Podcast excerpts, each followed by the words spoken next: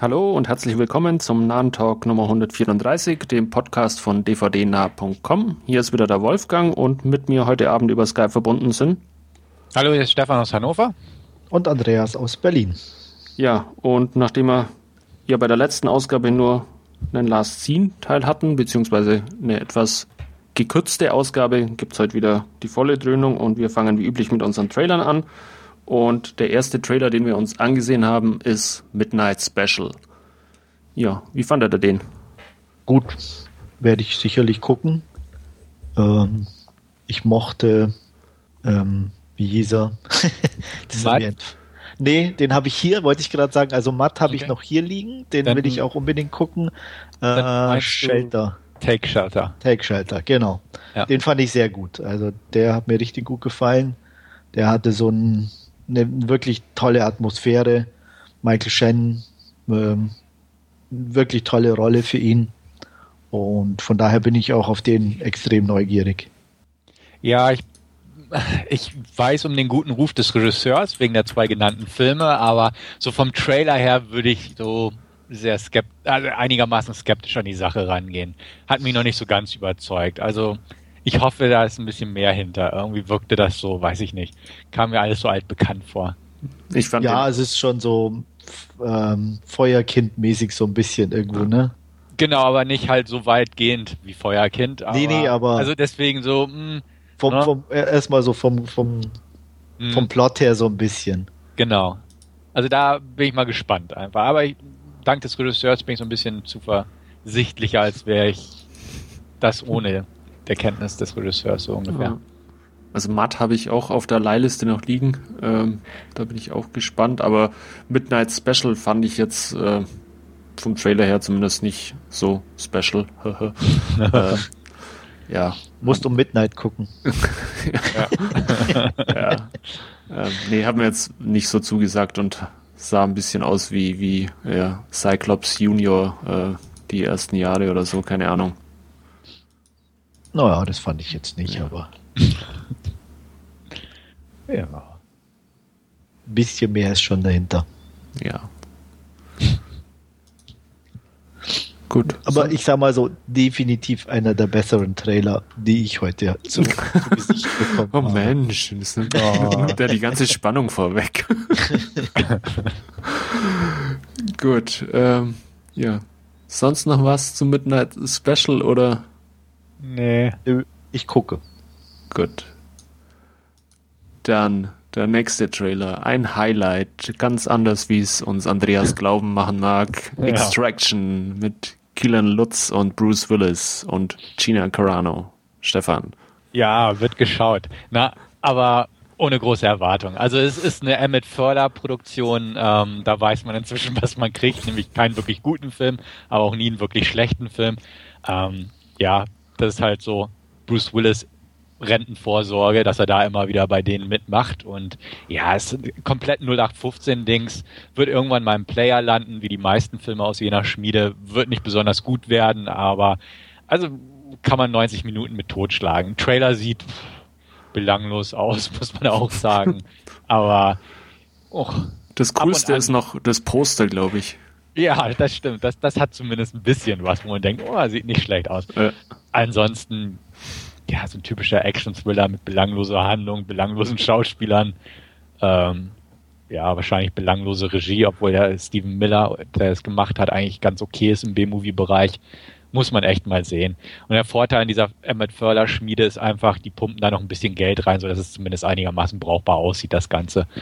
Aber ansonsten. Waren ja zumindest die schönen ähm, Stockaufnahmen von, von Prag zu sehen und so, von daher.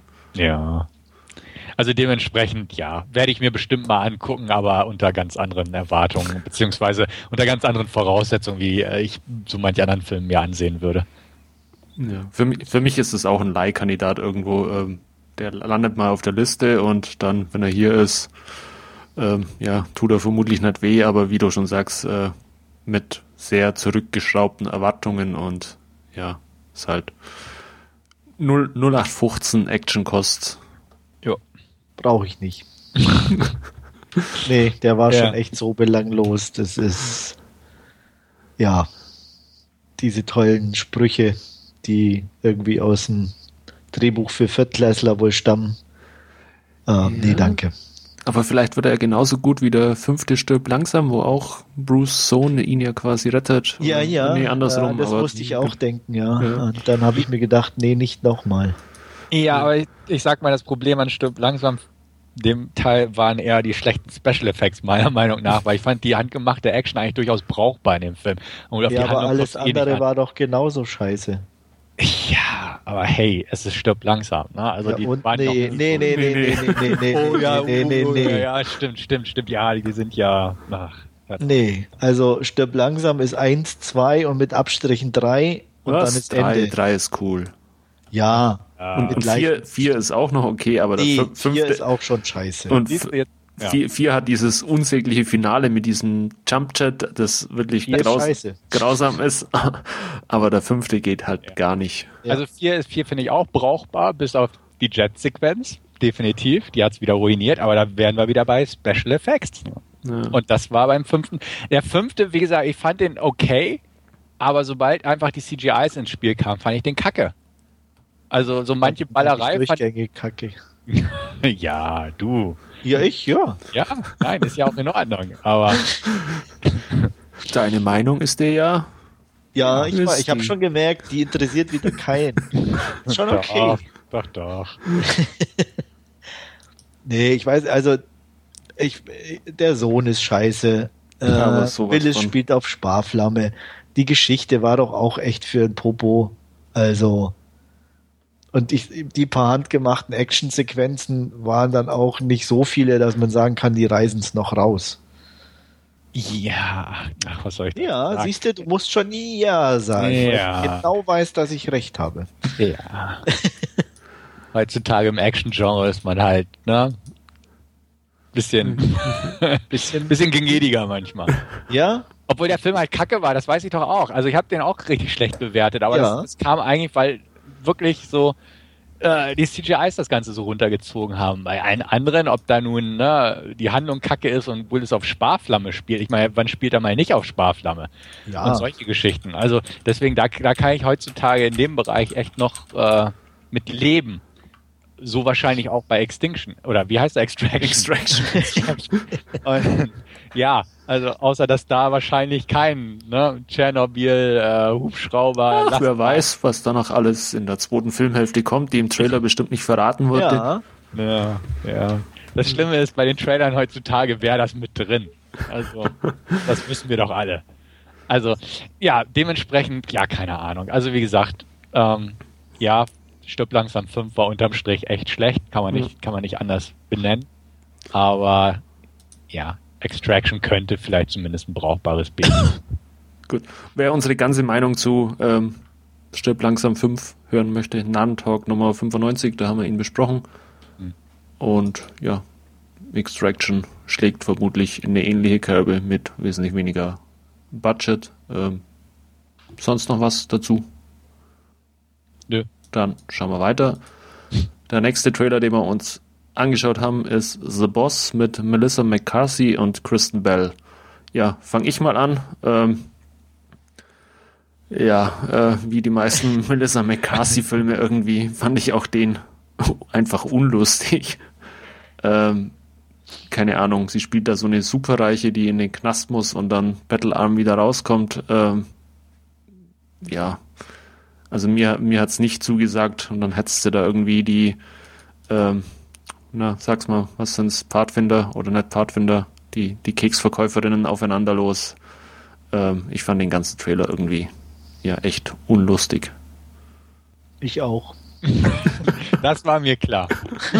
Na, wieso? Wieso war dir das jetzt klar? Ah, ich weiß nicht, weil, weil du so ein großer Komödien-Fan bist. Und, und weil er es am Anfang schon verraten hat. Und, und so ein großer McCarthy-Fan. Oh ja. Ja, oh. ja, deswegen. Ja, ja. Siehst du, man kennt dich. Ja.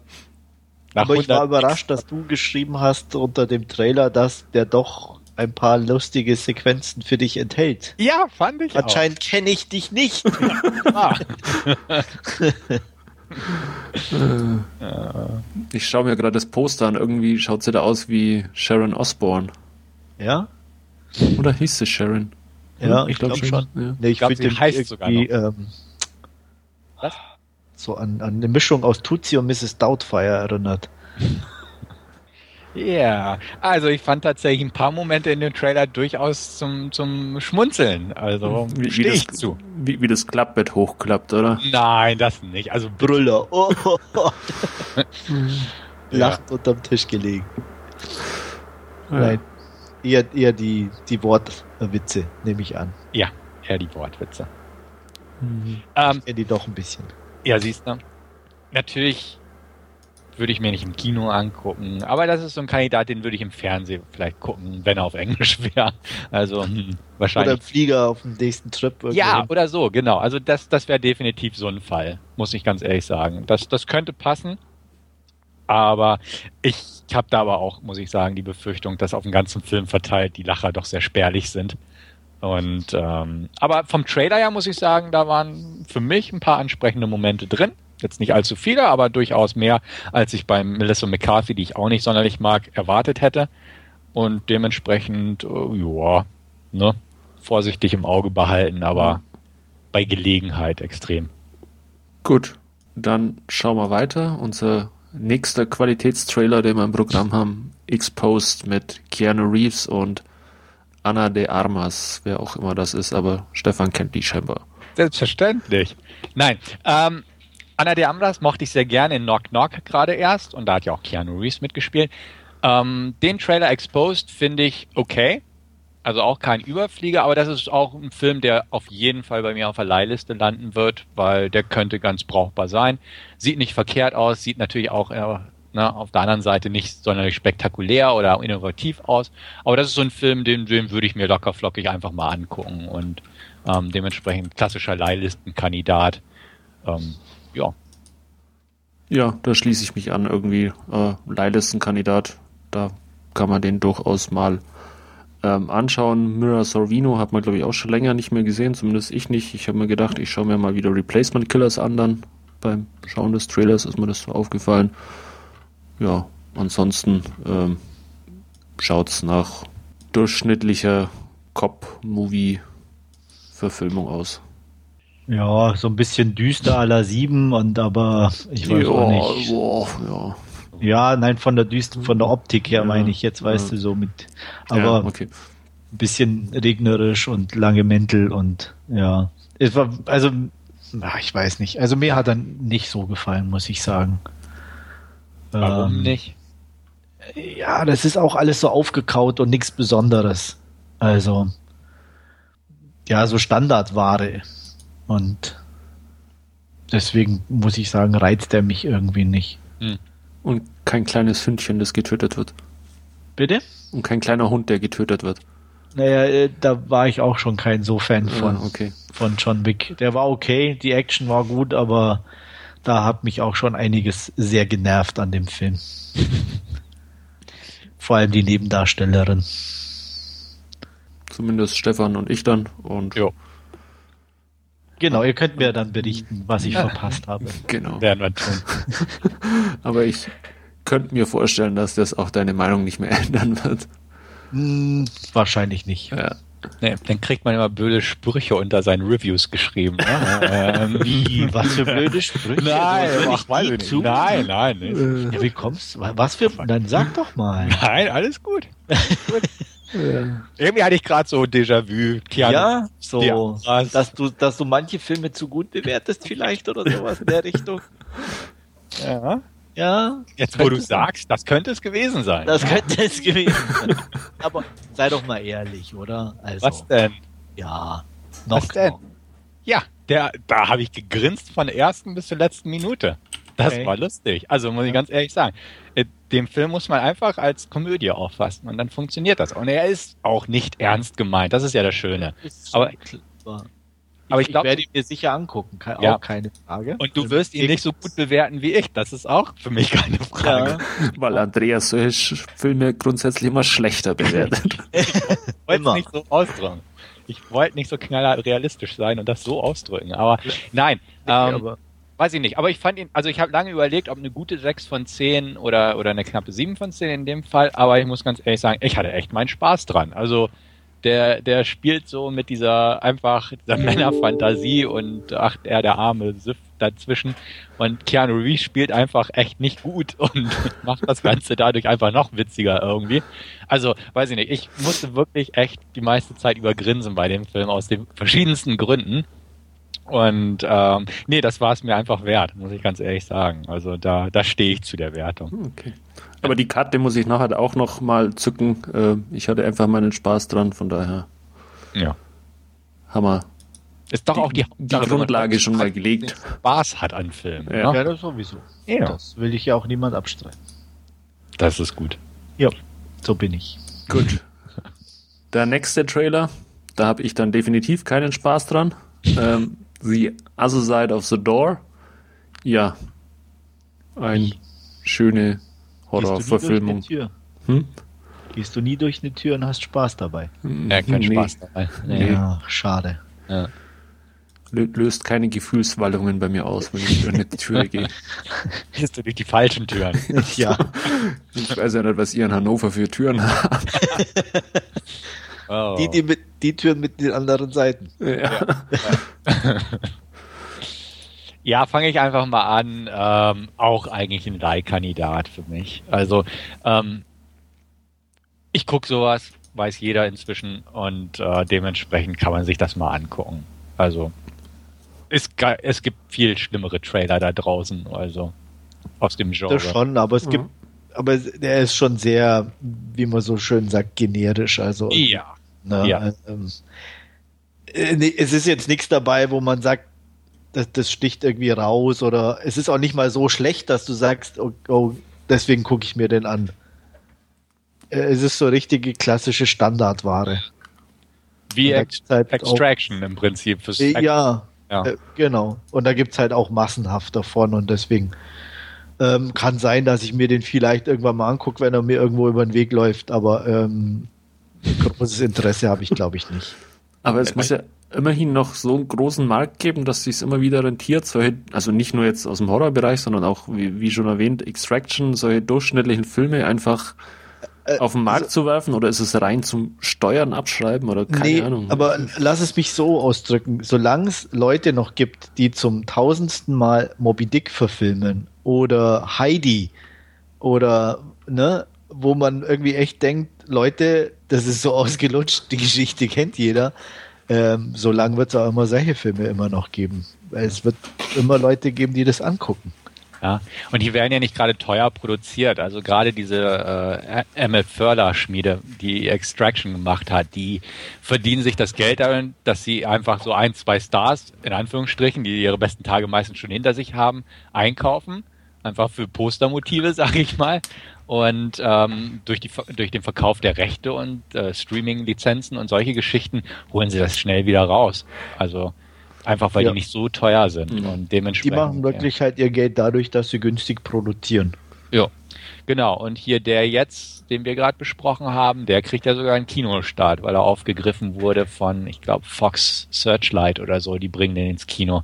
Okay. Also Deswegen, ja, da, war das, da, war das, ganz normale Fox-Logo davor vor The Other Side of the Door. Also das Ach war nicht mal Searchlight, sondern das war das ganz normale okay. 20th Century Fox-Logo. Ja.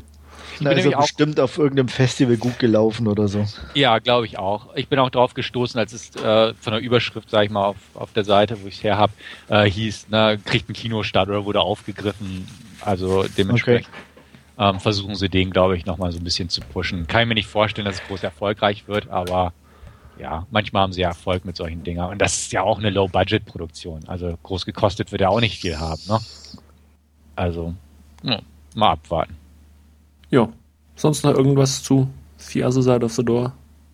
Irgendwelche Tipps für Türen, die sich lohnen zu durchschreiten?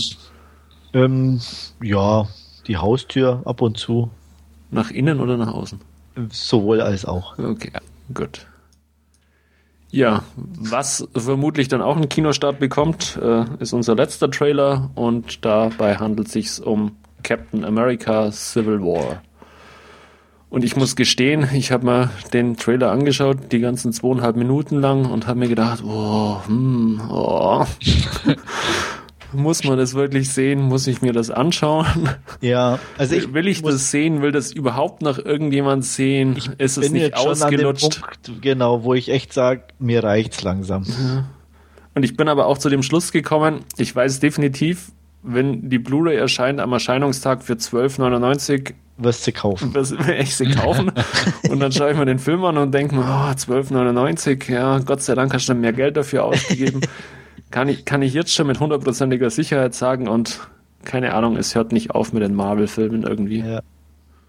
ja, das ist das Problem. Also ich muss gestehen, den zweiten Captain America noch gar nicht gesehen zu haben. Also da hat es schon bei mir so ein bisschen aufgehört, obwohl mhm. er relativ gut sein soll. Jedenfalls liest man das ja so.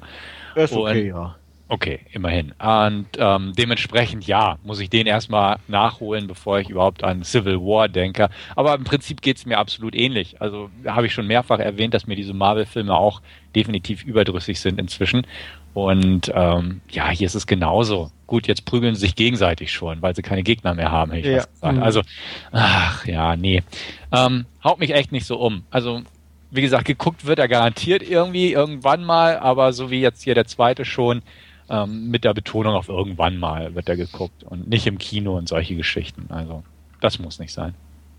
Ja, kann ich mir echt nur anschließen. Also wie gesagt, ich bin auch so langsam in der, in der Sättigungsphase. Ähm, wenn Kino, werde ich mir definitiv die sparen in Zukunft. Äh, ich habe da kein Bedürfnis, die zu gucken.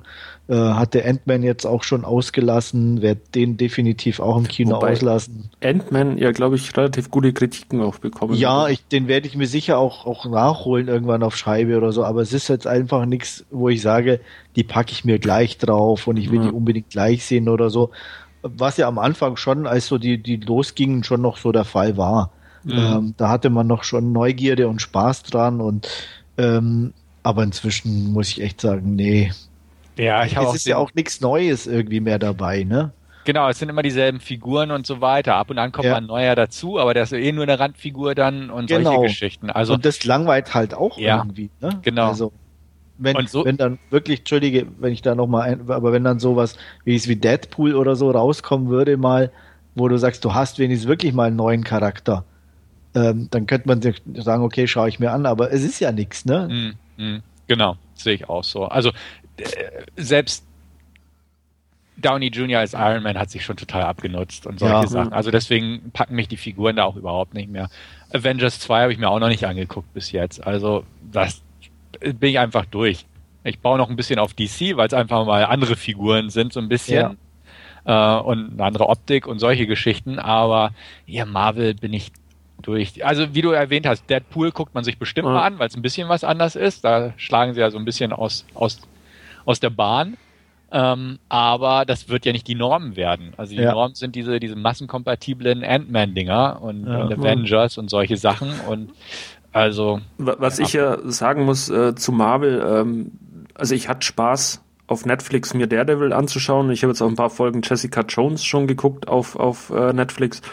Und die sind fand, fand ich deutlich unterhaltsamer jetzt wie diese letzten großen Marvel äh, Kinoproduktionen, weil sie einfach auch nicht dieses, dieses, äh, ja, ich sage jetzt mal Kaugummi-Kino sind, sondern einfach äh, durch das Serienformat auch ein bisschen äh, mehr auf die Figuren eingehen können und, und natürlich dann auch diese, diese riesen Special Effects nicht, nicht vorhanden sind, sondern eher ein bisschen kleiner, zurückgenommener das Ganze und das macht es dann zum Anschauen fast schon sehenswerter wie diese äh, Big-Budget-Zerstörungsorgien irgendwo. Mhm. Ja. Du hast halt auch, finde ich, so, obwohl jetzt inzwischen ja schon so viele Teile insgesamt rausgekommen sind, auch überhaupt keine Entwicklung in den Figuren oder irgendwie Variationen oder sonst was. Jetzt prügeln sie sich, da ist eine Entwicklung. oh ja, oh, die sind nicht ah, mehr, nicht ah, mehr ja. Freunde. Ja, stimmt. Keine harmonische Gesellschaft mehr. Ja, äh, ja. Du bist nicht mehr mein Freund. Ja, eben. Ne? Mhm. Ja, ja. ah, ja, da, darauf habe ich eigentlich gewartet. Ja, nee, danke. Also wie gesagt, da angucken werde ich ihn mir wohl auch irgendwann, aber erstmal nicht. Ja. auch nicht, wenn man den neuen Spider-Man, der da dann auch erscheinen wird. Sehen. Nee, danke. Nein, die hätten den alten weiternehmen ja, sollen. Punkt. Aber das ist ja jetzt schon das. Welchen alten? Das, nicht, nicht den ganz alten. Äh, Andrew Garfield, oder? Ja, Andrew Garfield und Emma Stone. Ja. Ja. Die, die, die haben mir aber auch nicht gefallen. Ja. nee, äh, das liegt jetzt nicht an den Darstellern. Nein, ich weiß, ich weiß. Das, ja, die Filme hatten ihre Schwächen, weiß ich ja. auch. Ist mir auch völlig klar. Ja. Aber da, einfach schon wieder neu zu casten und so und jetzt so ein, so ein Teenie da reinzusetzen, also weiß ich nicht. Es, ja, und wahrscheinlich wieder die, die Story zu erzählen, wie er, ne, zum Spider-Man wird und. Keine hm. Ahnung, ich weiß es äh, nicht, aber ja. da, da, bin ich auch kein Freund von. Weil die der. kennt ja noch keiner. Ja, eben. Die neue geheim. Generation muss sie wieder kennenlernen. Ja. Aber der, ich fand den, den ersten äh, Spider-Man damals mit Tobey Maguire zu seiner Zeit. Äh, ja, aber da war es auch noch cool. irgendwas Neues. Der war, der war neu und frisch damals, ja. Genau. Da, das, das hat auch viel ausgemacht. Ja. Aber inzwischen bist du halt erschlagen und ähm, mhm. die, die, die, die Special Effects schauen alle gleich aus irgendwie und es gibt nichts Neues oder wo du sagst, ähm, das passt irgendwo oder das ist ähm, irgendwie erfrischend oder, oder ist ja, ja, nicht. Es ist einfach nur 0815. Ja. Hat es von euch jemand gepostet gehabt? Ich weiß es jetzt gar nicht mehr, ob es im Forum war. Ich habe jetzt äh, erst die Tage irgendwie so eine Übersicht gesehen, wo, wo stand, dass äh, von den Filmen, die am meisten Einnahmen äh, dieses Jahr ähm, nur zwei irgendwie inhaltlich was Neues waren und, und die restlichen von, ich glaube, 25 oder 50 von, von den meisten oder von den Filmen, die am meisten einnehmen, sind irgendwelche Serien oder, oder äh, Themenfilme, die, die einfach Remakes und zusammen ja. sind. Du brauchst ja nur mal ins Kino gucken mhm. oder auf unser Last ja. Scene und solche Geschichten. Ne? Also ja. ähm, das ist halt alles, ne? Reboots, äh, Sequels, Prequels ja. und so weiter. Ne? Also da kann man ja schon fast dankbar sein, dass es Found Footage gibt, so ungefähr. Also, weil da zumindest ist kein Remake oder so. Ja. Also nee, es gibt wenig Filme, wo wirklich was Eigenständiges sind. Ähm, spontan ja. für dieses Jahr äh, wird mir da jetzt nur sowas wie Birdman zum Beispiel einfallen. Mhm. Ja. ja. Aber ansonsten, ich meine, selbst Mad Max ist ja ein Reboot. Richtig. Obwohl es ein toller Film war und, und gute Action, aber. Auch halt eine Serie und genau. die halt weiter genutzt und. Ja. Mhm. Und also von daher kann ich das, also ich habe es nicht gepostet, auch nicht gelesen, aber ich kann mir das gut vorstellen. Hm. Ja. Muss ich nochmal also. graben, wo ich das gesehen habe. Ja. Ich meine, es ist ja, selbst wenn du jetzt zum Beispiel, es, es, es war eine andere Richtung, aber den deutschen Film anguckst, der besteht ja auch nur aus Komödien oder Problemfilmen. Mhm. Und dann Teil 2 äh, und 3 hinterher. Genau. Ähm, also selbst hierzulande ist ja wirklich wenig Innovation dabei. Ja, natürlich. Ne? Also, warum, und dann kann man das, oder ist echt schwer, dann das zu erwarten von denen, die sowieso dauernd Geld machen müssen, damit Innovation um sich zu schlagen. ja. Ähm, Kino, denke ich, wird da echt schwierig sein. Da musst du nach ein paar Indies gucken, auf, auf dir direkt so Direct-to-Video kommen. Ähm, ansonsten ja. wird es, denke ich, auch über die nächsten Jahre echt schwer. Ja. Ja, also es gibt natürlich ein paar schöne kleinere Filme, auf die ich ja. mich freue, definitiv. Ja, aber, aber, das sind halt auch nicht die Filme, die dann ein Studio oder so finanzieren können und ähm, nee, die da diese ganze Maschinerie Kino, am, am die Laufen halten. Masse, die ja nicht sehen will. Ja. Genau. Es sind ja auch meistens auch so Filme, die man nicht unbedingt im Kino gucken muss, muss man dazu aber auch ja. sagen. Also ja. zum, Beispiel, zum Beispiel einer, auf den ich mich sehr freue, ist dieser Room mit der Brie Larson. Ja. Ähm, kommt ins Kino im Februar, aber das ist halt auch, ne, ist schön, dass er ins Kino kommt, aber den würde ich mir nicht unbedingt im Kino angucken. Ja, da brauche ich auch irgendwie Ruhe und, genau. äh, ne, und brauche die richtige Stimmung für zu Hause, wo ich sage, okay, jetzt passt der und ähm, ja. dann gucke ich mir den an. Mhm. Ja, genau. Also das ist immer so eine. Aber das ist ja teilweise schon, oder dem trägt ja die Filmindustrie irgendwo auch Rechnung, weil es ja ähm, zumindest in den USA haben sie jetzt, glaube ich, schon ein bisschen experimentiert, teilweise mit äh, Parallelveröffentlichung, äh, Streaming und Kino oder so. Dann kann man ja, ja aber das ist auch Bockmist. Also ja. ich weiß, was du meinst und es funktioniert irgendwie, aber andererseits ist es auch irgendwie so ein Quatsch, wenn du liest, ne, der Film irgendwie lief total schlecht im Kino an, weil er gleichzeitig auch als Video mit On Demand rauskam. Ja. Das liest ja. man immer wieder. Also, ja. ähm, Wobei halt die Frage ist, wäre er besser gelaufen, wenn er wirklich nur im Kino lief oder richtig. hätten halt die, die zu Hause jetzt eingeschalten haben, halt gar nicht eingeschalten und wären auch nicht ins Kino gegangen. Also das ist immer, finde ich auch immer müßig. Das, das, das ist immer noch äh, so, so ein Unterschied in, oder da muss sich halt die Wahrnehmung dann auch über, über eine längere Zeit ändern, weil wenn du, wie, wie du sagst, ähm, einfach das Kino als Master Dinge und wie viele Leute am Stadtwochenende äh, reinrennen nimmst, dann ist das natürlich schwierig, ähm, mit, mit Streaming zu konkurrieren, aber einfach das, das Sehverhalten ändert sich halt mit der Zeit und dann äh, muss ich halt auch solche Sachen mal, mal ausprobieren und wenn dann halt der Kinostart schlecht ist, dann ist es halt vielleicht so, dass der Kino oder das Kino nicht mehr eben das Relevanteste für alle Art von Filmen ist. Mhm. Ja, das mag sein, ja.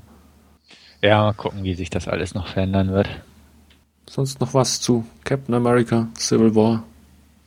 Nee, hm, nö. Dann kommen wir zu unserem Last Scene und da wird uns Andreas jetzt einen Film vorstellen, auch mit zwei Hauptdarstellern, deren Karriere sich auch stark verändert hat über die Jahre. Ja, findest du? Ja, ja. Zum, zumindest die Gesichtszüge haben sich verändert. Die, die, die Filmrollen sind vielleicht noch dieselben wie ja. zum Start. Naja, äh, die Gesichter stehen doch auch immer noch genauso ja. verhauen aus wie zu Beginn. Vielleicht ein bisschen äh, mit Botox gestrafft. Nur, aber ja, ich habe mir Escape Plan angeguckt mit äh, Sylvester Stallone und Arnold Schwarzenegger. Mhm. Ähm, ja, worum geht's? Es geht um Ray Breslin, der ist ähm, Spezialist und Sicherheitsexperte und überprüft Gefängnisse, lässt sich einweisen undercover und versucht halt ähm, Ausbruchmöglichkeiten äh, festzustellen und ähm, die dann umzusetzen, um mehr oder weniger dann ähm, die Gefängnisdirektoren damit zu konfrontieren, wird dann eben dadurch auch ähm, von der Regierung zum Teil bezahlt. Ähm, er hat einen Partner, Lester Clark, gespielt von Vincent D'Onofrio, der sozusagen für das Geschäftliche zuständig ist. Und ähm, eines Tages kommt eine ähm, CIA-Agentin und sagt, ja, es gibt da so ein Geheimprojekt und ähm, sie möchten gerne, dass er das testet, aber es gibt bestimmte Voraussetzungen. Er darf halt, es darf niemand wissen, wo er hinkommt und ähm, ja, weil eben das da wirklich die Schlimmsten der Schlimmen hinkommen und es so ein bisschen äh, jenseits der Öffentlichkeit stattfinden soll. Äh, es gibt gutes Geld dafür und nach kurzem Überlegen stimmt Breslin zu und ähm, ja, er wird daraufhin entführt, betäubt und ähm, im Halbdelirium sieht er, wie er auf dem Weg in dieses ähm, Gefängnis äh, ein Mann getötet wird. Ähm, Im Gefängnis dann angekommen ist plötzlich nicht alles so, wie es vorher abgesprochen war. Der Gefängnisdirektor ist nicht ähm, ein Mr. Hobbs, ähm, wie er äh, ist ein Mr. Hobbs und nicht ein anderer Name, wie ihm vorher gesagt wurde. Auch sein Notfallcodewort wird nicht erkannt. Also alles ist ziemlich kacke. Ähm, die Methoden in dem Gefängnis sind auch nicht die nettesten. Äh, Einzelhaft heißt nicht nur Einzelhaft, sondern auch ähm, ja gleißendes Licht, das direkt in der Zelle auf die äh, Insassen äh, ausgerichtet wird. Und ähm, ja, natürlich versucht Breslin trotzdem ähm, rauszukommen. Er freundet sich an mit einem gewissen Emil Rottmeier aus Österreich, gespielt natürlich von Arnold Schwarzenegger. Und ähm, ja, ähm, Rottmeier hat ähm, sozusagen ein, ja, ein, trägt ein Geheimnis mit sich rum. Er soll Informationen über einen Mann namens Mannheim haben und der Gefängnisdirektor versucht an diese Informationen zu kommen und äh, denkt sich auch, oh, Breslin äh, kommt ganz gut, den werde ich nutzen, um an diese Informationen zu gelangen. Äh, Breslin versucht aber mit Hilfe von Rottmeier aus diesem Gefängnis zu entkommen. Ja, mehr will ich dazu erstmal auch nicht sagen, um die Überraschungen in Anführungszeichen zum Schluss nicht zu verraten. Bitte? Entschuldigung, ich hatte irgendwas im Hals. Ja, das äh. weiß ich ja. Ne? Also, ja, ähm, nö, ähm, ich fand den ganz unterhaltsam, muss ich sagen. Also man bekommt das, was man definitiv erwartet. Man bekommt äh, Arnold Schwarzenegger, man bekommt Sylvester Stallone. Äh, man Und kommt, einen Fluchtplan. James Caviezel als Gefängnisdirektor, Sam Neill noch als Doktor. 50, und, äh, 50 Cent auch noch. Ne? 50 Cent als, als Tech-Experte, ne? also voll cool äh, mit, mit, mit Brille und äh, Laptop so ungefähr. Ähm, ja, also ja, Winnie Jones noch in der kleineren, netten, gemeinen Rolle. Also von daher ein solider Actioner, muss ich sagen. Ähm, klar, er ist strunzdumm, er macht null Sinn, äh, er ist unlogisch bis sonst wohin. Ähm, aber ich bekam das, was ich erwartet habe. Ein paar nette Action-Sachen, ein paar nette Fights, ähm, blöde Sprüche, zwei alte Männer. Also von daher, ich, ich habe mich einigermaßen unterhalten gefühlt und vergebe sechs von zehn Punkten. Ja. Du nicht? Ja, ich glaube, das ist einer der Filme, die du äh, überbewertest. Ja, ähm, ich kenne dir ja dazu, ne? So ja, ja, genau, genau. ähm, nee, also äh, um das vorwegzunehmen, bei mir kommt er echt nur auf eine 4 von 10. Ich hatte nicht ganz so viel Spaß wie du, ja. weil, weiß ich nicht, es war so, ich, ich gebe dir recht, im Prinzip, nee, nee, gebe geb ich dir nicht, weil nicht mal das, was ich erwartet habe, habe ich irgendwo gekriegt. Ich fand, ich fand es einfach nicht so ganz, weiß ich nicht.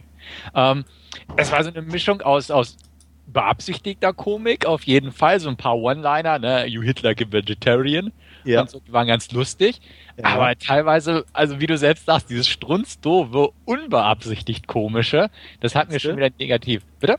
Meinst du, dass es wirklich äh, unbeabsichtigt war? Ich glaube, die haben diese Positionsbestimmung mit Hilfe der Brille und so ernst gemeint. Ja? Ja. also die habe ich nie ernst genommen, von daher. Ja, also weiß ich nicht. Ich hatte das Gefühl, der Film, ja, war vielleicht mein Empfinden zu der Zeit, dass der sich durchaus irgendwo ernst nimmt. Ja. So immer wieder zur Selbstparodie abgleitet. Äh, besonders der Showdown einfach. Und ähm, solche Sachen, weiß nicht, haben, haben mich so ein bisschen gestört. Ich ja, ich denke, wenn man es wenn man's aus der richtigen Perspektive betrachtet, könnte man sagen, ja, okay, das, der ganze Film hat sich nicht ernst genommen, ist einfach nur ein großer Witz gewesen. Ja. Aber das müsste ah, halt dann am, war, in der Eröffnungssequenz irgendwo stehen, weil ich habe das nicht auch nicht so wahrgenommen, dass ja. der äh, als, als Komödie quasi zu nee, bewerten ist. Äh, auf jeden Fall nicht. Und er nimmt sich Nein. definitiv zwischendurch zu ernst, gar keine Frage. Aber gerade die, die, diese ähm, diese, ich sag mal, Versuche da auszubrechen oder diese Techniken und was weiß ich alles, ja. äh, ist, ist ja klassisches Ausbruchskino in, in dem Sinne. Das ist äh, doch in fast jedem, das, das war bei, was, bei also Fortress das, so, an ja. den ich mich da auch permanent erinnert fühlte. Face Off war, war genau, ne? definitiv. Ich meine, ja. alleine mit diesem, ich mache jetzt die Dinger da heiß, damit die raushüpfen. ich meine, das kann man echt nicht ernst nehmen.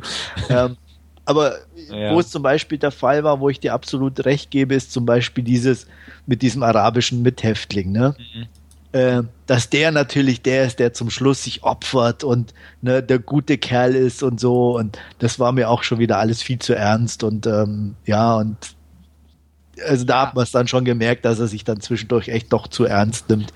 Ähm, aber insgesamt ähm, ja. fand ich ihn schon unterhaltsam. Ich meine, alleine, wie er da am Schluss dann der, der Araber steht mit den zwei Waffen da im, im Gang in beide Richtungen ballert. Das ja. ist doch schon wieder echt so klassisch. Ähm, das war doch, war, war finde ich, unterhaltsam. Und ja. Schwarzenegger in Deutsch. Ja, das, das in seiner Zelle. Ja. ja. Ja, er hatte ja seine Momente auf jeden Fall, sonst hätte ich ihn auch schlechter als diese 4 von 10 bewertet. Aber es, es waren einfach so ein paar Punkte, die mir so sauer aufstoßen. Also beziehungsweise die mir einfach keinen Spaß gemacht haben. Erstmal ja. fand ich ihn zu lang mit zwei Stunden, muss ich sagen.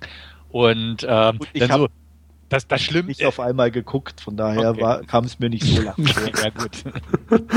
ja, weil weil es auf einmal nicht machen konntest, oder? Ja. Nee, aber auch so dieses, na, da, da sind die Schlimmsten der Schlimmsten in dem Knast. Und dann siehst du den Knast und denkst dir auch, okay, das sind die Schlimmsten der Schlimmen. Ja, da die dürfen ja nichts machen. Ja, super. Ja, super. die wären ja sofort in Einzelhaft gekommen. Ja, ist ganz ja. Toll. Dann, dann gucke ich mir lieber nochmal Lock-Up mit Sly an, so ungefähr. Da waren echte schlimme Typen.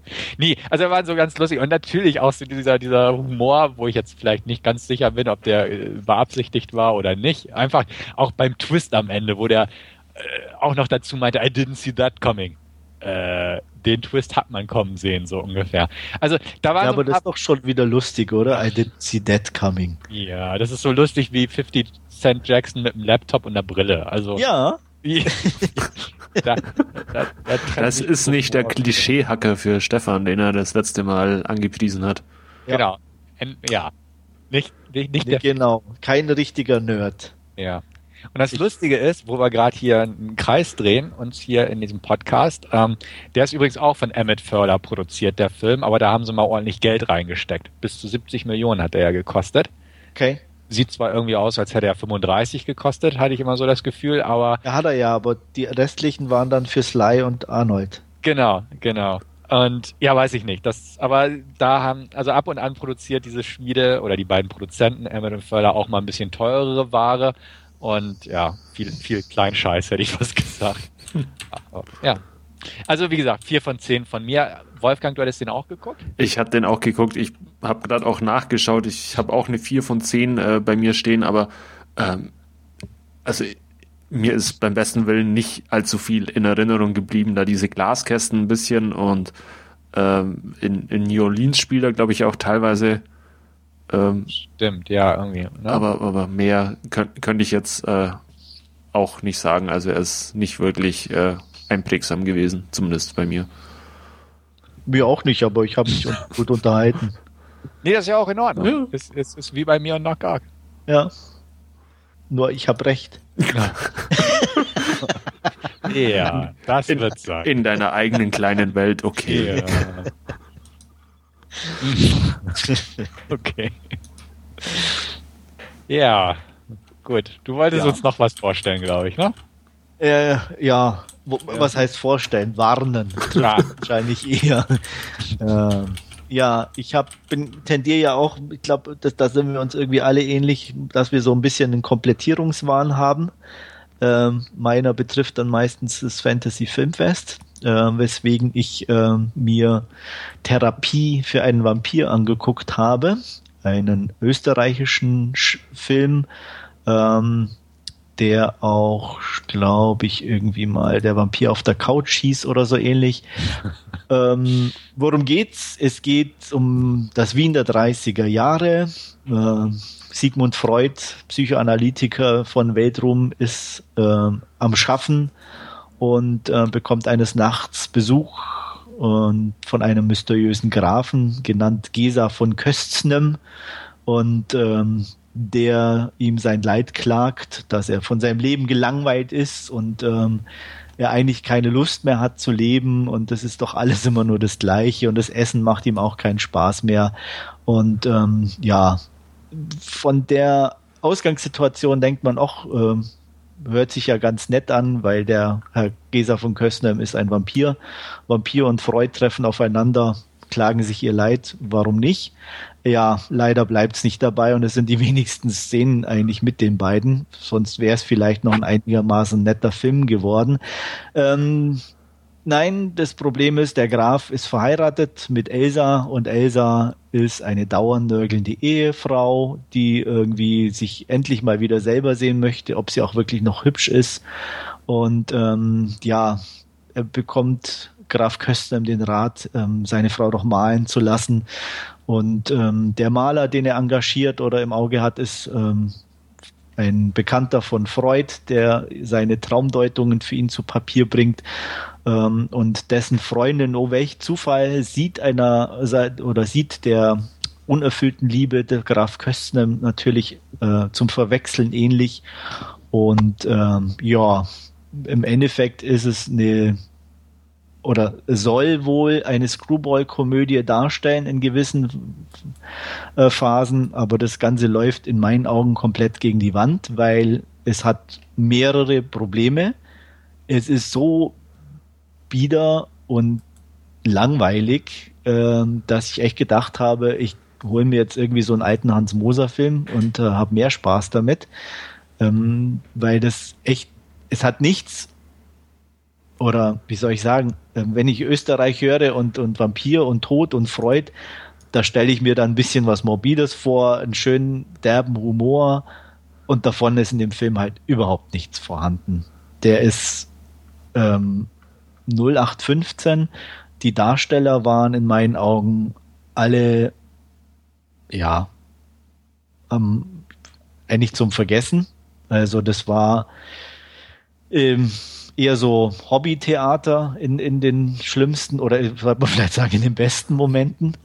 Und ähm, also ich habe mich extrem gelangweilt und auch geärgert und kann nicht nachvollziehen, wie man an dem Film irgendwas gut finden kann. Deswegen glaube ich, mh, ja, besser geht's nicht oder schlechter, habe ich hier einen von zehn Punkten vergeben. Äh, ich habe lange überlegt, ob es irgendwas gab, was mir gefallen hat. Wie gesagt, die ein, zwei Szenen mit, mit Freud und, und äh, dem Grafen waren noch einigermaßen interessant, weil da zumindest im Ansatz ein bisschen an, an Wortwitz aufgetaucht ist und ähm, halt so bestimmte Klischees, so vampirtechnische ein bisschen mit angesprochen waren oder als, als, als ähm, leidvolles äh, Leben von dem Grafen dargestellt wurden. Aber wie gesagt, das war halt nur ein, zwei Szenen und dann war das vorbei. Und der Rest war halt einfach so eine langweilige äh, Bäumchen-Wechseldicht-Komödie und ähm, hat mich halt null, null überzeugt. Und ich kann eigentlich niemandem empfehlen, sich den Film anzugucken nicht, dass ich glaube, dass ein von euch den sowieso interessiert hätte. Aber ja, jetzt dürft ihr ganz sicher die Hände davon lassen. Aber du hast bis zum Ende durchgehalten. Ich habe bis zum Ende durchgehalten, ja. Ich hatte ja gehofft, dass er sich nochmal auf die Couch legt, aber das war halt irgendwie ganz, nee. Also es, es gibt da so Szenen, da kommt äh, sie aufs Schloss oder er nimmt sie mit und dann äh, stolpert sie und fällt in so einen offenen offenes Grab in Anführungsstrichen und er hilft ihr raus und dann sieht man halt so eine, so eine Hand da noch eingebuddelt so ein bisschen und er meint dann nur, ja, sein, sein Gärtner will da einen neuen Gemüsegarten anlegen oder so, irgendwie sowas. Also äh, so, so ist der Humor ungefähr. Also der haut einen vom Hocker. Klingt danach, ja. Ja, ja stolpernde und fliegende Menschen und also ja, also wirklich lieber einen alten österreichischen Schinken angucken, der hat mehr Humor wie, wie der Film. Hm. Hm. Mach, ich, mach ich beides wahrscheinlich nicht. Also. Äh, ja, aber ich sag mal, für die, die äh, eventuell Interesse hätten von unseren ja. Hörern. Die die Aufgabe haben, einen humorvollen deutschen Film anzuschauen oder was? Äh, österreichisch. Ja, oder österreichisch. österreichisch. Also ich weiß nicht, ob er mit deutschen Geldern noch produziert ist, aber ähm, ja, also definitiv meinen Augen äh, vergessen. Gut. Also nicht, dass jetzt irgendwie Tobias Moretti sowieso glanzvoller Schauspieler wäre. Oh. Ähm, ich kenne den nur von, von, wie hieß es, Kommissar Rex mit dem Hund? Genau, ja. Äh, aber er hatte vor kurzem, oh, wie hieß es, mit Alexandra Maria Laras, jetzt Ehemann, der Engländer, Schauspieler. Keine Ahnung. Äh, Control hat er gespielt. Riley? Riley, Sam Riley. Sam Riley, genau. Äh, das finstere Tal. Ach ja, den mochtest du, ne? Ja. Genau, da hat er mitgespielt, Moretti, da war er echt gut. Da hat er so einen alten oder so einen, so einen Clan-Chef gespielt, da war er echt ganz gut. Das hat mhm. gepasst. Aber das ist auch der einzige, der mir jetzt einfallen würde. Aber da hat halt insgesamt auch Setting und alles gepasst und, und äh, war gut, ähm, weswegen da. Ähm, aber hier ähm, nee, vergessen. Übrigens für die, die es interessiert, ähm, die Blechtrommeldarsteller David Bennett spielt auch mit. Und ja. Aha. Mhm. okay. Ja, den sieht man ja auch irgendwie selten. ja, ja. Ja, also er ist alt geworden. Muss man sagen. Ah ja. Aber die Rolle war jetzt auch nicht unbedingt der Brüller. Mhm. Hm. Gut. Guck, guck ihn doch an, komm. Nee. Dann nee. können wir drüber sprechen. Den hast, den hast du jetzt zu madig gemacht. Okay. Ja. Ach, Mist. da, dabei sollst du doch im, im Podcast Begeisterung wecken für Filme und hier nicht ja, hallo, ich habe schon sechs Punkte für Escape Plan vergeben. Begeistert. Wo, wo wir uns habt, auch nicht so, nicht so, so wirklich fragen können, wo die sechs von zehn herkommen. Naja, ein für Sly. Ja. Arnold. Ja, ja. Zwei für Fifi, ja, ja. Ja. Ja. ja. Ein für 50 Cent. Gut. Aber dann schauen wir mal, was Stefan so zu bieten hat und ja, ob er uns begeistern kann. Hier. Jetzt bin ich aber neugierig. ja, ich habe Grave Encounters 1 und 2 angeguckt. Das wären meine beiden Last Scenes dieses Mal. Grave Encounters 1 stammt aus dem Jahr 2011, ist von den Vicious Brothers und ist ein Found-Footage-Film. Und worum geht's? Es geht um eine Fernsehshow mit dem Titel Grave Encounters. Und da gibt's den Moderator Lance Preston, der halt, äh, sag ich mal, amateurhaft mit seinen paar Kollegen durchs Land zieht und sich alte Spukhäuser, hätte ich fast gesagt, anguckt und da diese Reality-Show draus macht. Und ähm, für die sechste Episode dieser Sendung fahren sie in eine alte Anstalt, also so ein großer Komplex, der stillgelegt ist. Ich glaube, seit den 60ern auf jeden Fall. Und wo es heißt, dass da ordentlich Spukaktivitäten zu verzeichnen sind. Ähm, die lassen sich kurzerhand da über Nacht einsperren und sagen sich halt, ne, wir machen das, wir filmen alles mit, bauen ein paar Standkameras auf, ein paar Nachtsichtkameras, das übliche halt. Und äh, ja, ne, lassen sich das Ganze vom Hausmeister erklären, wo es wirklich spukt oder in welchen Zimmern was war und ähm, die üblichen Geschichten halt. Ne? Auf jeden Fall, wie es denn fast zu erwarten war, geschieht es dann, dass es tatsächlich spukt und äh, ich sag mal, dem Format geschuldet, wird irgendwann ihr Bildmaterial gefunden und das kriegt der Zuschauer zu sehen, was mit ihnen sozusagen passiert ist. Ähm, Grave Encounters 1 hat einen relativ passablen Ruf, ähm, kam damals raus, als es schon diverse Found-Footage-Filme gab. Ähm, in der Zwischenzeit sind ja noch wesentlich mehr dazugekommen und ähm, funktioniert dafür aber erstaunlich ganz passabel, sage ich mal. Er hat mich nicht vollends überzeugt, der Film. Da komme ich später noch auf meine Kritikpunkte. Aber ähm, er macht auch eine Menge richtig. Er ist relativ kurz, geht äh, nicht zu lang, sage ich mal so. Baut das Ganze nett auf, ähm, hat auch ein schönes Setting. Diese psychiatrische Anstalt oder dieses Krankenhaus ähm, ist wirklich stillgelegt und ähm, einfach durch die Räumlichkeiten sehr gut. Gelingt auch deutlich besser als manch andere Filme aus diesem Subgenre, wie zum Beispiel Sextape, den ich auch im Forum besprochen hat, wo zwar auch ein ganz nettes altes Gebäude ist, aber der Rest nicht stimmt. Hier funktioniert es aber relativ brauchbar. Also die Vicious Brothers, deren Debütfilm das übrigens war, ähm, haben das ganz gut hingekriegt. Ähm, das Ganze nimmt sich auch nicht zu ernst, jedenfalls zu Beginn, was auch ganz nett war, einfach weil ähm, als sie sich dann einsperren lassen, sagen sich auch, gut, da müssen wir halt ein paar Sachen faken, so ungefähr, weil hier einfach nichts los ist. Und also das, das ist schon ganz nett gemacht. Auch nicht irgendwie innovativ, definitiv nicht. Ähm, der ganze Film revolutioniert einfach gar nichts, aber er funktioniert in dem angedachten Sinne einfach mit den klassischen ähm, wir bewegen uns durch, durch alte, düstere Korridore und irgendwann wird bestimmt was passieren.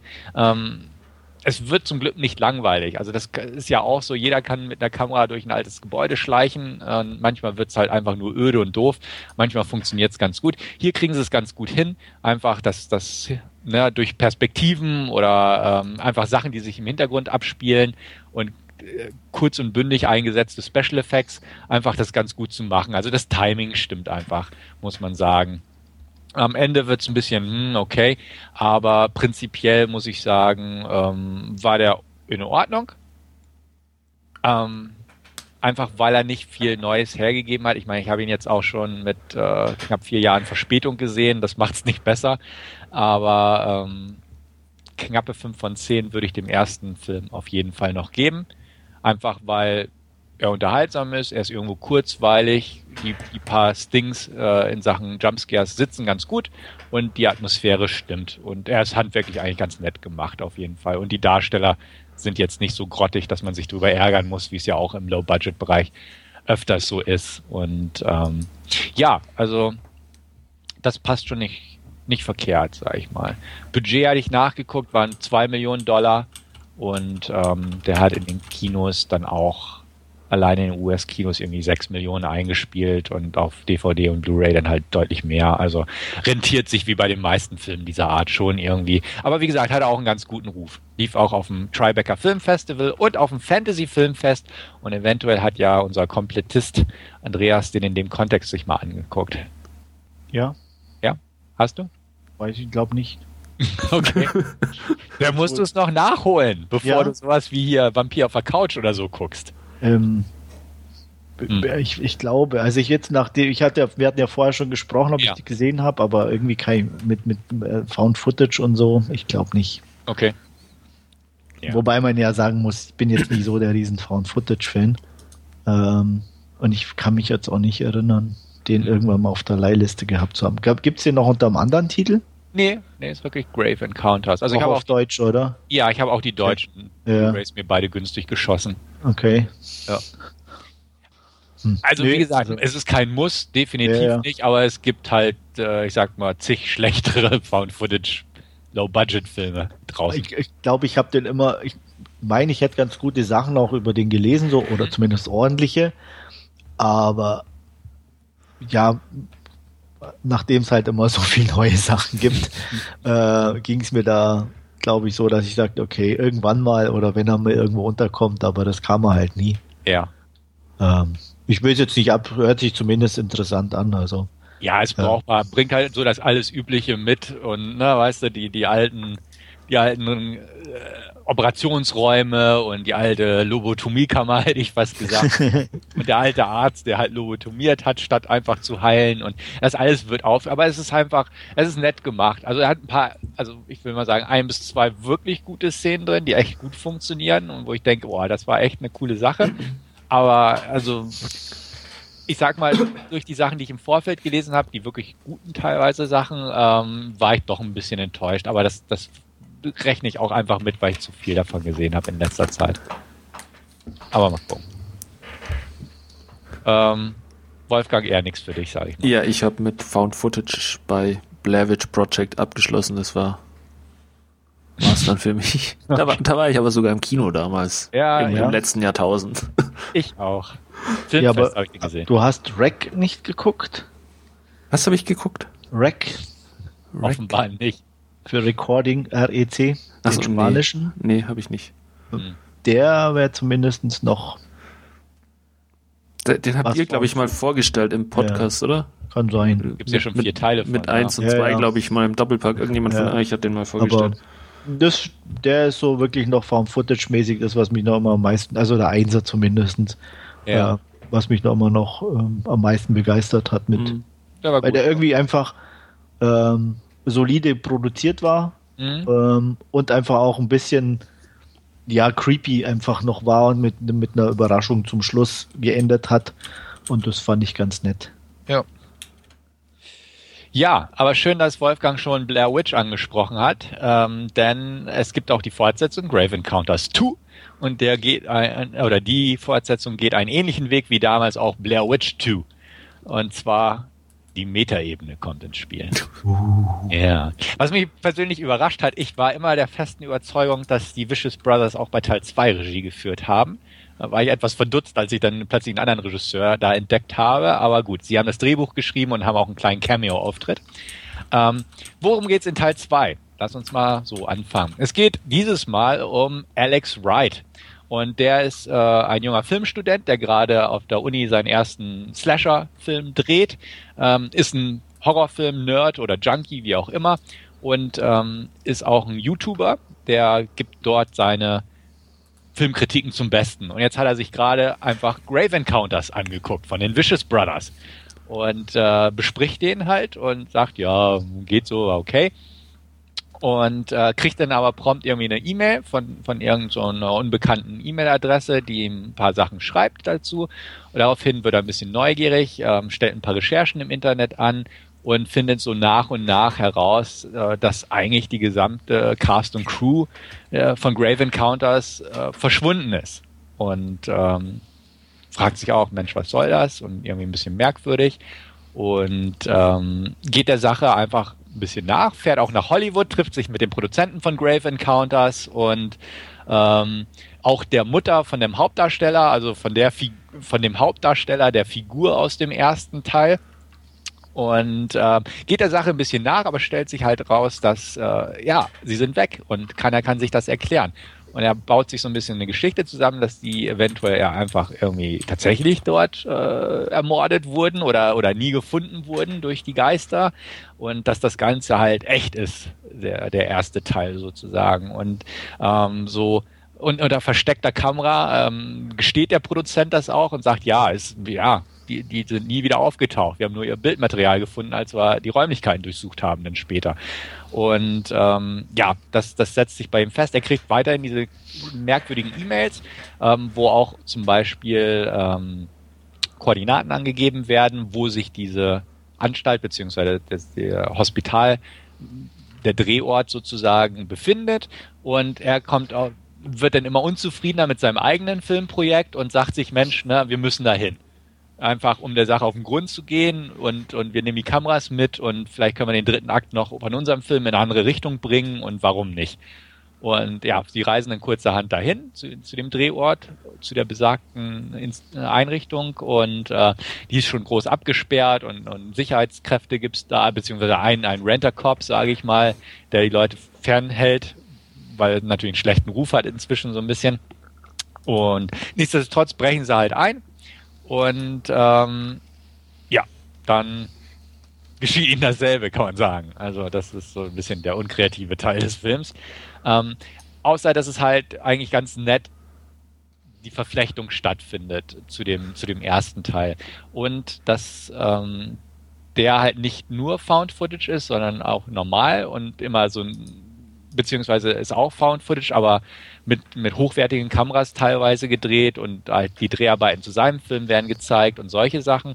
Also es sind verschiedene Kameraformate, die da aufgebaut werden und ähm, ist alles ein bisschen größer als der erste Teil. Also jetzt nicht so viel in Sachen Budget, aber halt halt ein paar mehr Special Effects. Ähm, wird einiges mehr aufgefahren. Ähm, Schockeffekte sind ein bisschen drastischer und die Splatter-Effekte relativ derbe, hat mich sehr gewundert, muss ich sagen, in dem Zusammenhang. Und ähm, das Ganze wird halt extrem weitergesponnen. Und äh, irgendwann findet er sogar den Hauptdarsteller aus dem ersten Teil, ähm, der da, sag ich mal, im Keller vor sich hin vegetiert hat und irgendwie verzweifelt nach Ausweg sucht. Es gibt halt so ein paar nette Szenen, einfach, wo sie, die sind eingeschlossen und versuchen durch die Fronttür abzuhauen und, und schaffen es dann irgendwann, diese niederzureißen und plötzlich stehen sie vor dem nächsten Korridor und stellen halt fest, durch jeden Ausgang kommen sie einfach nicht weiter. Und ähm, es gibt diesmal ein paar mehr Geister, die so, so verzerrte Gesichter haben. Also alles ist ein bisschen, bisschen größer geworden, sage ich mal ist dadurch nicht mehr so atmosphärisch, muss man auch ganz klar sagen, um, was ein bisschen schade ist, aber hat dafür ein bisschen mehr zu bieten. Am Ende geht es auch ein bisschen wieder over the top, weil ähm, sie versuchen da halt auch so nochmal noch mal ein, ein CGI-unterstütztes Finale rauszuhauen, wo ich auch sagte, da wäre weniger mehr gewesen und am Ende geht noch leider das Ganze auch in eine relativ böse Richtung, so von, vom Inhaltlichen her, mit auch einer relativ derben Szene, die ich definitiv nicht kommen gesehen habe und wo ich auch ein bisschen, ich will nicht sagen pissig auf dem Film war, aber wo ich auch dachte, oh, das ist schon, äh, die Karte jetzt zu ziehen, ähm, ist schon mutig irgendwo. Also hätte ich jetzt nicht so gedacht in der Richtung. Alles nur geträumt. Nee, das nicht, das nicht, aber so, so mit bestimmten Schicksalen und so. Also das, das war schon, also nicht so ärgerlich und, und hatte auch so wieder so einen bösen Kniff am Ende, aber wo ich auch dachte, oh, das könnt ihr jetzt nicht bringen, so ungefähr. Aber ähm, war in Ordnung. Ich würde ihm ebenfalls knappe 5 von 10 geben. Er entstand übrigens im Jahr 2012, also ein Jahr später gleich.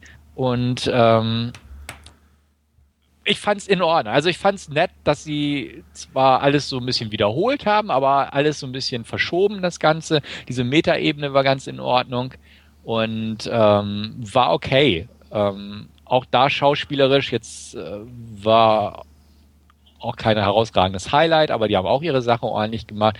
Wie gesagt, bei den äh, anderen, bei den Special Effects und so hat man, hätte man es ein bisschen zurücktreiben können. Es ist auch so, dass er sich gut Zeit nimmt, um die, die ganze Geschichte aufzubauen, auch mit dem Hintergrund und der Mythologie um den ersten Teil. Teil. Und das ist alles ganz okay. Also es ist definitiv auch wieder ein zweischneidiges Schwert, das Ganze. Aber ist in Ordnung. Also kann ich, kann ich auch sagen, ähm, kann man sich angucken und passt schon irgendwie. Und äh, da hatte ich auch geguckt, äh, was das Budget betrug, ist gar nicht mal so viel höher, äh, eine Million vierhunderttausend Dollar hat dann aber auch über 8 Millionen eingespielt an den US-Kinokassen, also lief da auch ganz passabel, kann man sagen. Hat aber deutlich schwächere Kritiken gekriegt als der erste Teil. Nichtsdestotrotz sehe ich ihn auf einer Höhe irgendwo oder ne, auf einem knappen 5 von 10er Stand. Kann man sich beide Filme angucken, sind in Ordnung. Ähm, ja, wie gesagt, bei Gelegenheit mal, aber bietet auch da inhaltlich nichts Neues und hat mich von diesem Meta-Ansatz irgendwo wirklich an Blair Witch Teil 2 erinnert. Ja. Also dementsprechend musst mal schauen, Wolfgang eher nicht und Andreas, hm, wenn er den ersten irgendwann mal gesehen hat. So. Ja. ja, also sind, sind okay, aber ja, sind jetzt keine Genre-Highlights. Aber solide Kost. Solide Kost, würde ich auch sagen. Also beim zweiten scheinbar, wenn man sich die Kritiken anguckt, äh, scheiden sich da die Geister etwas deutlicher in die negative Richtung. Ähm, ich sehe es definitiv so, dass die beiden Filme passten. Ich hatte die an aufeinanderfolgenden Abenden geguckt und einfach, ähm, die bauen nett aufeinander auf. Die kann man beide so weggucken, gehen alle unter 90 Minuten oder knapp 90 Minuten und ja, das passte schon. Ja, ja. wie gesagt, irgendwann mal, vielleicht, wenn er mal irgendwie zum Streamen oder so ist. Ja, guti, das war's von meiner Seite aus dann. Gut, dann habe ich noch was zum Abschluss und zwar habe ich mir Mordecai mit Johnny Depp angesehen.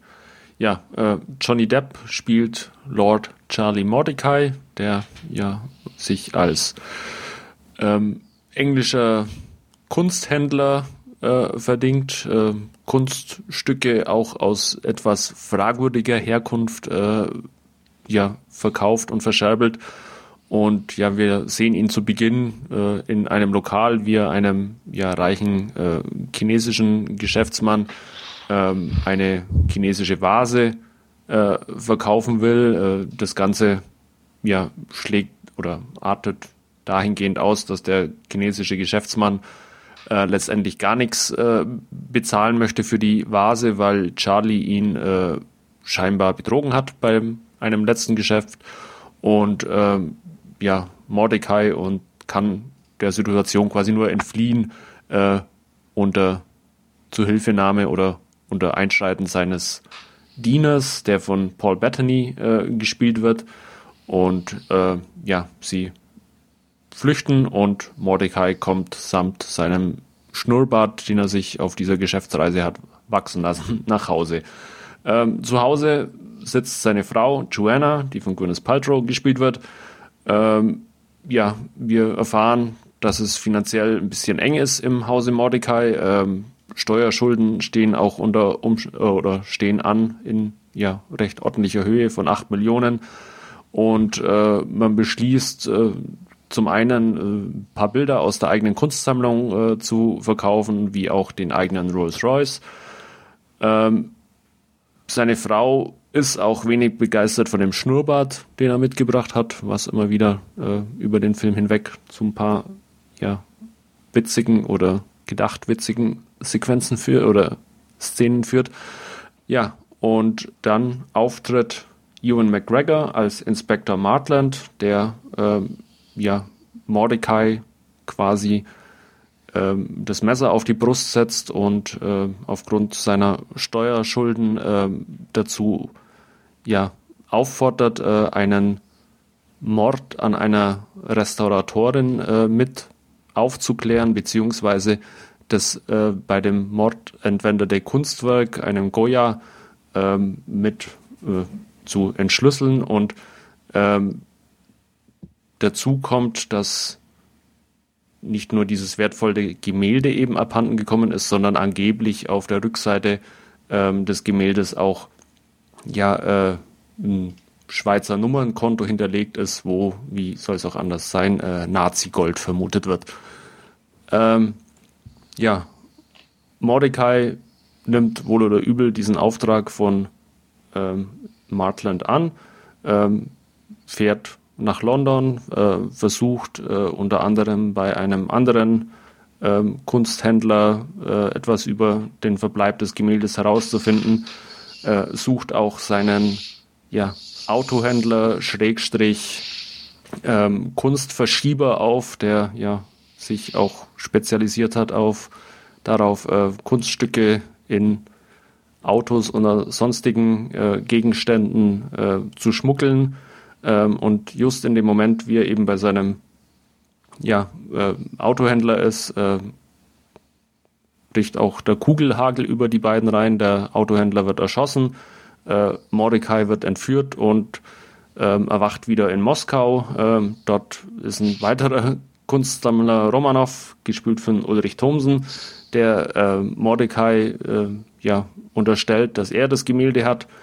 Ähm, Mordecai kann wieder fliehen, äh, wieder nur unter Zuhilfe von seinem Butler und fliegt zurück nach London, wo er gleich von Inspektor Martland weiter nach Amerika geschickt wird, ähm, um da bei einem Kunstsammler und seiner nymphomanischen Tochter ähm, ja, weiter zu suchen und das Gemälde aufzutreiben. Äh, soweit mal zum Inhalt von Mordecai. Ähm, die Kritiken sind ja einhellig schlecht zu dem Film. Ja. Ähm, ja.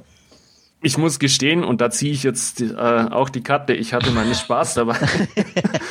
ähm, ich fand, also ich kann die Kritiken vollumfänglich nachvollziehen. Also wenn man den schlecht finden mag, dann, dann ist der auch schlecht. Auch dieser Schnurrbartwitz, der sich durch den ganzen Film zieht und diesen Würgereiz, den, den äh, Gwyneth Paltrow dann äh, immer hat, wenn sie ihren Mann küssen will.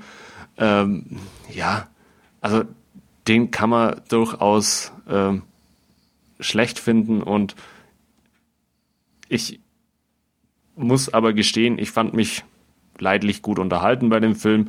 Ähm, er ist optisch sehr witzig gemacht, von den Darstellern, wie gesagt, äh, durchaus prominent besetzt. Ähm, ja, Johnny Depp spielt, spielt so eine Rolle irgendwie im Schlaf. Also das ist jetzt auch nichts äh, äh, herausragendes, äh, was er da abliefert. Ähm, aber ich fand es irgendwie da diesen, ja, diese, diese Jagd nach diesem ähm, verschollen gegangenen äh, Gemälde ganz witzig gemacht. Ähm, ich habe hab, hab den an meinem Sonntagnachmittag äh, angeguckt und ähm, wie gesagt, ähm, ja, er ist ganz witzig beziehungsweise ganz nett eben anzuschauen. Ähm, allerdings, wie gesagt, ähm, hat er seine Schwächen. Ähm, Jeff Goldblum spielt unter anderem dann noch mit, Olivia Munn spielt noch mit ähm, in Rollen, die ja quasi zum Vergessen sind irgendwo. Ja, muss, muss man jetzt nicht unbedingt gesehen haben, aber wenn man zufällig irgendwo dran hängen bleibt, wenn er im Fernsehen läuft oder keine Ahnung, im Streaming kann man durchaus mal reinschauen. Wie gesagt, äh, zweischneidiges Schwert. Äh, ich kann ihm keinen wirklich so, so an de, ans, wirklich ans Herz legen, weil, weil ich die negativen Kritiken durchaus nachvollziehen kann. Ähm, hat mich persönlich jetzt aber nicht davon abgehalten, trotzdem eine ganz unterhaltsame Zeit zu haben. Deswegen auch wertungstechnisch fünf bis sechs Punkten von mir. Ja, ich habe mir auch auf der, der Leihliste. Ja. Also bin auch neugierig. Auch weil es so viel schlechte Bewertungen gab. ja. ja, ich habe ihn nicht mal auf der Leihliste. Also, ach, ich weiß nicht. Ich wurde auch mit dem Trailer nicht warm. Also den werde ich, denke ich mal, einfach ja. auslassen. Okay. Also er ist schon einigermaßen speziell, das muss man schon sagen. Hm. Ja, das glaube ich. Gut, das war es dann von meiner Seite und damit kommen wir zu unserem Hauptreview und da wird Stefan uns jetzt eine kleine Inhaltsangabe geben. Genau. Wir haben uns diesmal für Jurassic World entschieden, die Fortsetzung zu den Jurassic Park Filmen. Es ist kein Reboot im klassischen Sinne, irgendwo ist es dasselbe nochmal, aber im Prinzip schließt es an die alten Filme an. Äh, dementsprechend gab es Jurassic Park vorher. Das ist natürlich in die Hose gegangen, wie wir aus der Filmgeschichte ja wissen. Und ähm, jetzt haben sie einen neuen Freizeitpark eröffnet vor der Küste von Costa Rica. Ähm, heißt Jurassic World, hat ein leicht verändertes Logo vom Farbdesign her und ähnliches und wird von einer Parkverwalterin Claire, gespielt von Bryce Dallas Howard, äh, gemanagt, sage ich mal. Sie ist gestresst und ähm, hat zudem auch gerade Besuch auf dem Weg zu ihr auf der Insel, nämlich ihre jungen Neffen, zwei junge Neffen ihrer Schwester, die von Judy Greer gespielt wird. Die kommen zu Besuch und sollen eigentlich ein bisschen Zeit mit ihr verbringen. Und ähm, leider ist es gerade echt stressig, so dass sie kurzerhand an ihre oder an ihre, was waren das, Beraterin? Assistentin. Äh, Assistentin, ein gut, gutes Wort. Das lag mir gerade auf der Zunge, aber ich wusste es nicht mehr. An ihre Assistentin abtritt und die dann so mit äh, mit der Assistentin mehr oder weniger den Park erkunden, aber auch sich irgendwann loslösen und selbstständig losziehen. Währenddessen ähm, planen sie gerade eine neue Attraktion. Sie haben nämlich ein äh, Dino nicht aus klassischen DNA gezüchtet, sondern gekreuzt und nach bestimmten Kriterien, die ihnen vorgegeben wurden, erschaffen. Größer, bissiger und so weiter. Noch bösartiger, noch interessanter fürs Publikum, denn ähm, der Park läuft toll, aber die Kosten sind hoch und ähm, neue Attraktionen, auch äh, durch finanzstarke Geldgeber, ähm, bringen immer einen Push mit sich, gehen durch die Werbung und äh, beziehungsweise durch die Medien und alle werden glücklich und kriegen mehr Geld in die Kassen. Dementsprechend passt das ganz gut, dass dieses neue Ding existiert und ähm, soll halt demnächst an die Öffentlichkeit gebracht werden, dass dieses Ding existiert. Ähm, aber der Parkleiter war das, glaube ich, oder der Parkbesitzer, mhm. genau, der möchte, dass äh, ein einer seiner Leute das sich Ganze nochmal anguckt. Und das ist nämlich Owen, gespielt von Chris Pratt. Der macht gerade Fortschritte dabei, indem er sich mit Raptoren beschäftigt und die so ein bisschen trainiert und abrichtet.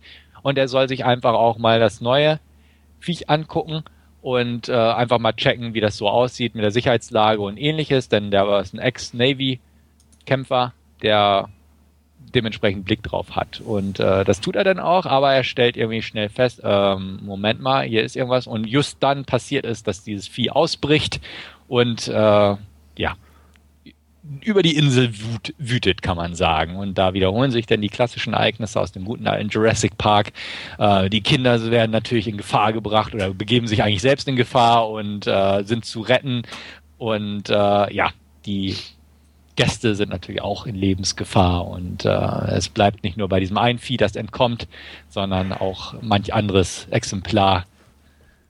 Ja, wird bösartig, beziehungsweise geht seinen Urinstinkten nach und beginnt auf einmal Touristen zu fressen viel mehr gibt es da auch nicht an Handlung, beziehungsweise es gibt noch einen Subplot um einen fiesen Mann, gespielt von Vincent D'Onofrio, den wir auch gerade in Escape Plan erwähnt haben, denn der möchte eigentlich ganz gern Dinos als äh, Waffen fürs Militär benutzen, dann hätte man die in Tora Bora gehabt, wäre alles viel anders ausgegangen oder ganz anders ausgegangen. Und äh, ja, dem kommt das so ein bisschen gelegen, dass da gerade eine Krise herrscht, weil so kann er sich beweisen, beziehungsweise seine Idee beweisen, dass man da die auch als Waffen einsetzt und das bringt nur noch mehr Unruhe und Chaos ins Spiel. So viel zum Inhalt. Drohnen sind so von gestern. Ja. Ja. Ja. Gut, bitte. dann fange ich mal an. Ähm, er sieht cool aus. Jurassic World. Allerdings hat er brutal schlechte CGIs, meiner Meinung nach, wenn die Dinos auf die Bühne kommen. Und alles, was irgendwie, ja, den Film schon irgendwie äh, charmant macht, kennt man irgendwie aus den anderen Teilen. Von daher hatte ich echt oder oder ja, ist es irgendwie schwer für mich, den auch nochmal wirklich als, als eigenständigen äh, Film zu sehen, weil wie Stefan schon in der Inhaltsangabe gesagt hat, es ist eigentlich dasselbe Schema, wie, wie es die Vorgängerfilme auch hatten, ähm, halt nochmal neu aufgegossen mit, mit neuen Darstellern.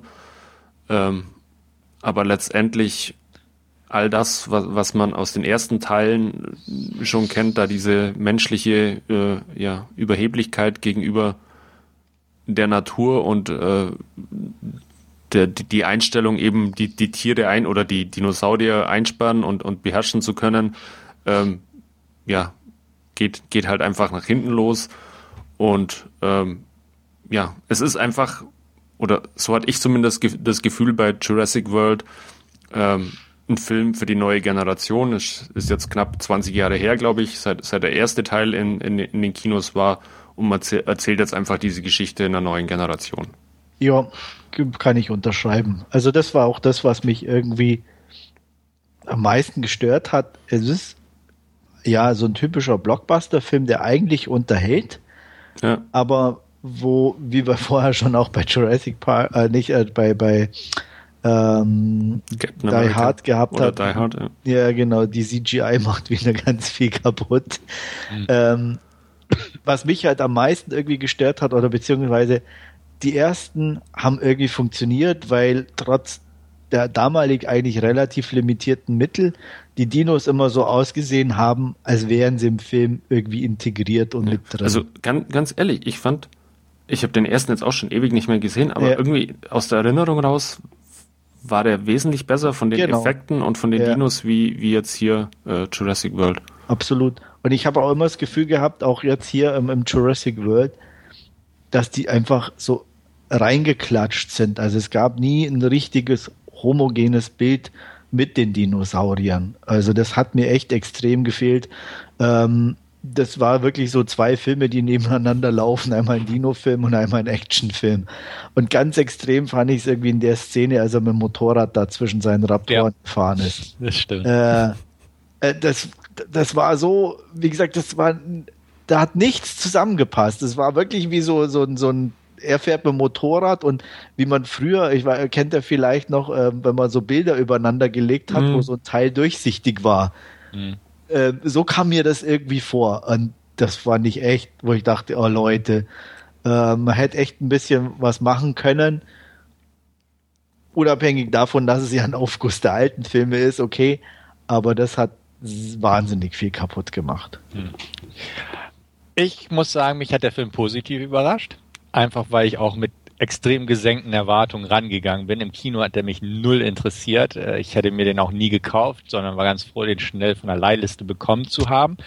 Und ich muss sagen, trotz der Schwächen, die gerade auch unter anderem schon herausgestellt wurden, ähm, hat er mich passabel unterhalten. Ähm, ist für mich definitiv die gelungenste Fortsetzung nach dem ersten, weil mit zwei, drei konnte ich gar nichts anfangen. Also die fand ich doof. Hatte ich, den zweiten habe ich noch im Kino gesehen, den dritten auch schon gar nicht mehr. Ähm, aber ich fand mich unterhalten, muss ich ganz ehrlich sagen. Und ähm, natürlich hat der Film seine Schwächen, ganz klar. Ähm, sowohl vom Tricktechnischen wurde schon genannt. Ähm, auch das Finale war mir einfach zu viel CGIs, äh, die Dinos, die sich da bekriegen und so ein Kram. Ähm, die, die Figuren waren halt sehr schlicht, um das mal so auszudrücken. Ja. ähm, ja, hier mit Chris Pratt. Ja, Chris Pratt ist gerade angesagt und ja, er hat Star-Lord gespielt und ja, er hat äh, seine beste Ich bewerbe mich auf die Indiana Jones Rolle hier schon mal vorgeführt. Ähm, trotzdem war es okay, weil ich einfach Chris Pratt irgendwie mag. Ich mochte ihn auch schon vor Guardians of the Galaxy, muss man sagen. Ähm, Bryce Dallas Howard äh, fand ich amüsant, wie, wie, wie daneben die Rolle eigentlich war. Ähm, an, an der war eigentlich alles daneben. Auch genau, das ja. Outfit, die Frisur, die Schuhe. Ja, das, das, war irgendwie alles schräg. Also ja. auch die, die, ne, einfach so. Nee, das so. war nicht schräg. Die sah aus, und dazu stehe ich auch, wie Kate Blanchett in dem Indiana Jones Film. Das stimmt, aber ich meine jetzt von der gesamten Rolle, wie allein die Schuhe, also da gibt's ja schon die geilsten, lustigsten Sachen im Netz, wie die High Heels Edition und so einfach sie so als irgendwie als taffe Person irgendwo darstellen zu wollen, die dann da die Wandlung macht von der äh, Geschäftsfrau zum, ne, oh, ihr seid meine Lieblingskinder, so ungefähr. Und, und, sie die ganze Zeit halt in diesen blöden High Heels rumlaufen zu lassen und dabei trotzdem halt versuchen, wie, eine wie eine Action Action-Mäuschen darzustellen teilweise. Das war einfach so schlecht gemacht irgendwo vom Drehbuch her. Ähm, der Klischees ohne Ende. Ähm, Donofrio einfach, so als der Klischee-Typ, so ungefähr. Also da, das hat alles irgendwie nicht, nicht wirklich funktioniert, aber trotzdem fand ich mich unterhalten und das, das rechne ich dem Film erstaunlich an. Also jetzt also, nicht riesig, aber ich fand den der, auch äh, Andreas hat, recht kurzweilig. Hat es ja auch schon gesagt und, und, und ich, ich sag's jetzt auch nochmal er ist okay zum Anschauen und ich hatte mich auch unterhalten gefühlt, aber so wenn ja. dann hinterher, wenn, wenn du drüber nachdenkst, also auch für mich vergingen die zwei Stunden wie im Flug, mhm. äh, aber ganz ehrlich, wenn ich, wenn ich drüber nachdenke und wenn ich, wenn ich mir das hier ein bisschen Revue passieren lasse, da hätte ich mal vielleicht lieber den ersten Teil nochmal ja. angeschaut. Auch da hätte ich nervige Kinder gehabt. Ähm, auch da hätte ich Dinosaurier gehabt, da hätte ich bessere Effekte gehabt und dann irg irgendwann verliert er eben da in, in dieser Nachbetrachtung seine Daseinsberechtigung. Ja, es ist halt so ein typisches Mainstream-Produkt heutzutage. Einfach, der hat keine Halbwertzeit, du guckst ja. und vergisst es. Ja, ne? genau. Also, das ist wie das, bei McDonalds ein Hamburger essen ja, gehen. Genau. Sehe ich ah, auch so. Der und bleibt da wenigstens auf der Hüfte. naja, aber ja. du isst ihn, fünf Minuten später, ja, weißt du nicht mehr, wie ja, er geschmeckt ich, hat und du hast wieder Hunger. Richtig. Das, das ist so das Problem. Also, also nichts anderes ist Jurassic World. Ja. Also ich, ich fand es auch irgendwie natürlich, du hast halt so das, die totalen Limitationen des Ganzen, ne? Also du hast dein Rating, du hast deine Stars, du hast die alte Franchise, an die du rankommen musst, oder beziehungsweise, ne? Da fand ich, haben sie es zumindest einigermaßen ganz nett paar Anspielungen drin gehabt, beziehungsweise die Verweise auf die alten Sachen. Ähm, ja, also, aber irgendwie ist es halt wirklich so ein, so ein kommerzialisiertes ja. Ding. Zu, zum Rating, äh, weil du es gerade ansprichst, ähm, da haben sie es relativ geschickt fertig gebracht, ihn brutaler wirken zu lassen, wie er letztendlich ist, mit diesen ganzen das stimmt. Also die Geräuschen Szene, und, und, und, ja. und Blutspritzern teilweise und Genau, und die eine Szene mit ja, die Assistentin, die da am Ja, Schluss ich wollte es so ne? direkt sagen, ja. ja. Natürlich. Also die Szene fand ich auch schon, wo ich auch dachte, okay, ne? Ja. ja das war schon ein bisschen was.